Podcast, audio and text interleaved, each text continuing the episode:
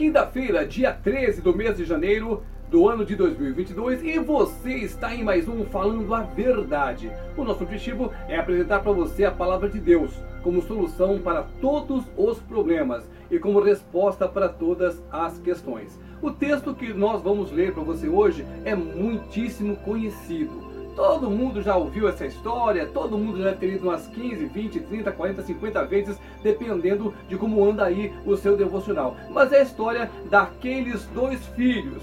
O pai deu missão para dois filhos. O primeiro falou que não iria, depois se arrependeu e foi lá fazer o trabalho. O segundo falou que iria, mas não foi. É assim que acontece na nossa vida. Por exemplo, a pandemia. Todo mundo pensou que tinha acabado, que estava tudo aí liberado e voltaram a desrespeitar as normas, as leis, muita gente andando sem máscara, muita gente fazendo festinha, e aí o que aconteceu? Veio essa tal da Omicron e voltou aquela correria para os hospitais, para os postos, gente internada. Por quê? Desobediência. Esta é a palavra. E é sobre isso que nós vamos falar hoje. Quando o pai deu a ordem aos filhos que fossem trabalhar na sua propriedade, o primeiro disse para o pai: Olha, pai, eu não vou não. Mas a Bíblia relata que ele se arrependeu e foi para o trabalho. Aí o pai falou para o segundo filho: Vá lá trabalhar. Ele falou: Sim, pai, eu vou. E não foi. É isso que nós estamos vivendo hoje. Vamos fazer aqui um paralelo entre quem conhece a palavra de Deus e quem não conhece. Ou quem conhece a palavra de Deus e obedece e quem conhece a palavra de Deus e não obedece. No caso aqui, nós podemos simplesmente comparar aquela pessoa que recebeu a ordem de ir trabalhar e disse que não iria, mas depois se arrependeu. Note que ele se arrependeu e foi para o trabalho.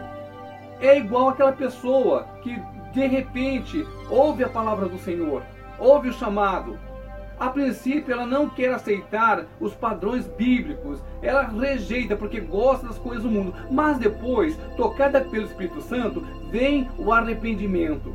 E aquela pessoa vai trabalhar na obra de Deus, vai fazer a sua parte, vai evangelizar, vai pregar, vai viver com Cristo.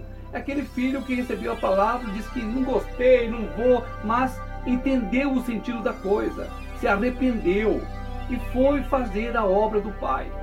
E aquele filho que diz, não, eu vou, e acabou não indo, é a pessoa que já conhece a palavra, é a pessoa que provavelmente já aceitou a Jesus como Senhor e Salvador, mas está aí de boa, vivendo no mundo, com as coisas do mundo, e não está se empenhando em fazer o trabalho do Pai. Qual que é o trabalho que o Senhor espera que nós façamos?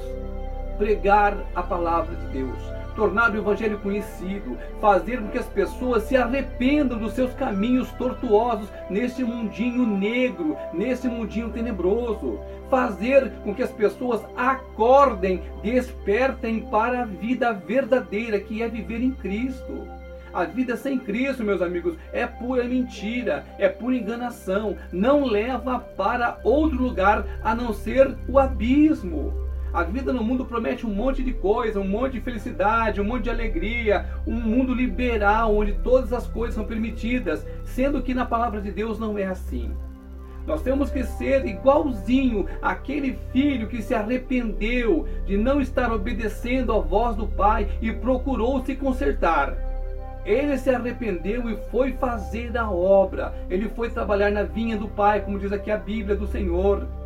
É isso que nós precisamos fazer hoje. Nós precisamos despertar. Olha, pregação aqui não falta. Tem pregação em tudo quanto é lugar. Eu tenho certeza que pertinho daí onde você mora tem uma igreja. Eu tenho certeza que alguém já falou de Jesus Cristo para você. E se você já é servo do Senhor, é a hora, ou melhor, já passou da hora de arregaçar as mangas e sair pregando a palavra de Deus. Por exemplo, você deve ter acesso à internet. Se você não gosta de gravar vídeos, igual esse que você está vendo, você pode simplesmente começar a postar versículos bíblicos. É a mesma coisa. Você vai estar evangelizando do mesmo jeito. Mas o mais importante, repito, é o seu devocional com Cristo. Eu vou falar bastante de devocional neste ano de 2022, porque faz uma diferença enorme na sua vida você assumir um compromisso com Cristo diariamente. Você vai pegar um tiquinho aí do seu dia, pode ser de manhã, pode ser à tarde, pode ser à noite, mas é importante que você não fale, que todos os dias você marque encontro com o Senhor Jesus. Conversa com Ele, fala para Ele como foi o seu dia, fala para Ele das coisas que você fez de bom, fala para Ele das coisas que você está precisando melhorar, enfim, tenha um relacionamento de filho para pai. O Senhor está contigo todos os dias, até que venha a consumação dos séculos. É uma promessa que o Senhor Jesus fez quando, depois de ressuscitar, ele subiu aos céus. Eis que estarei contigo todos os dias. É hoje, é amanhã, é depois de amanhã, é ontem, independentemente. Cristo é um aliado com o qual você sempre vai poder contar.